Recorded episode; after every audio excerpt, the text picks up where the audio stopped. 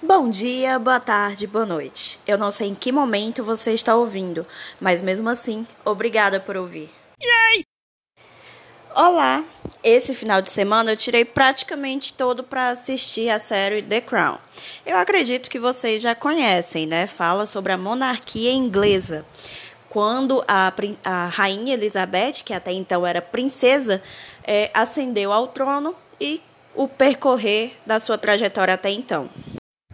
Confesso que essa deve ser a terceira ou a quarta vez que eu assisto essa série. E até então, é, eu não tinha reparado algumas coisas que você só consegue avaliar e notar a partir de um determinado momento, quando você já observa mais de uma vez, com mais atenção.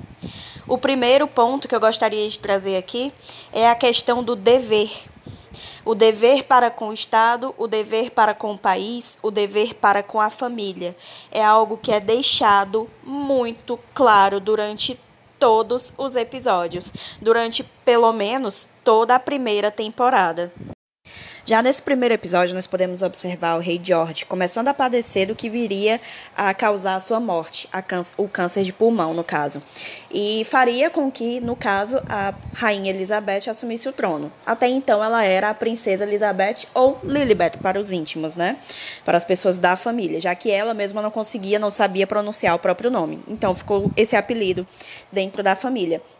E o que nós percebemos durante toda a primeira temporada, pelo menos, essa ascensão ao poder e como se deu.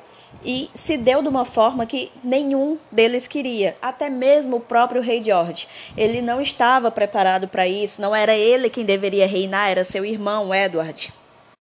Pode ficar um pouco confuso, mas na série ele é tratado tanto quanto como Edward quanto como David tá? Mas isso faz parte do nome dele. É, segundo a lei dos primogênitos, ele quem deveria reinar, ele deveria ser soberano. E ele abdicou do seu dever. É, o que já é uma desonra por si só. O que nós podemos observar também é que, ao deixar o seu dever de lado, querendo ou não, ele acabou prejudicando a vida de várias pessoas que estavam ao redor dele. E é basicamente isso que acontece quando você deixa o seu dever de lado aquilo que você deve fazer, não aquilo que você gosta de fazer, aquilo que você deve fazer. As pessoas ao seu lado, querendo ou não, acabam padecendo junto. Então, nós vemos o casamento da, da princesa Elizabeth naquele momento, casando-se então com quem viria a ser o príncipe Philip. Não, se eu muito não me engano, nesse momento ele era apenas duque ainda. E tudo que ela queria naquele momento era simplesmente ser uma dona de casa comum, viver o casamento. Tanto é que nas atribuições do, do, do chamado rito matrimonial, ela colocou lá uma especificação de obedecer ao seu marido. Ou seja, uma simbologia muito bonita de que ela seria guiada pelo marido, que ela estaria dentro daquele relacionamento. Uh, com a reviravolta do destino, nós vemos que no final das contas, o príncipe é deixado um pouco de lado, ele acaba é, é, ficando abaixo da esposa, o que para um homem, o ego de um homem é muito complicado, convenhamos, mas que é algo que perdura durante toda essa primeira temporada, em que o dever acaba ficando acima até mesmo do casamento. Nesses primeiros episódios, então, que nós podemos observar, através da figura do Edward, nós vemos o, a fuga do dever, através da figura do rei George, nós vemos o dever que não era seu, que você não sabia que teria, mas que foi necessário incorporar à sua vida, e na figura da Elizabeth, nós temos o dever que eu tenho consciência de que tenho desde criança e que vai chegar em algum momento. Então, nesse caso, o que nós podemos falar, o que nós podemos pensar a respeito é: o dever ele é real, ele existe e independe de classe social, independe de, de, de idade, independe, independente do que seja.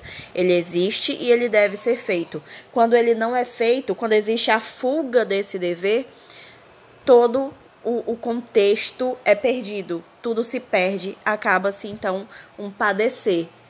No caso do The Crown, a gente vê o padecer da família, a gente vê o padecer da monarquia, da tradição. E com isso, meus amigos, o que eu tento trazer para vocês é: o imaturo, ele faz aquilo que gosta. O maduro, ele faz aquilo que deve ser feito.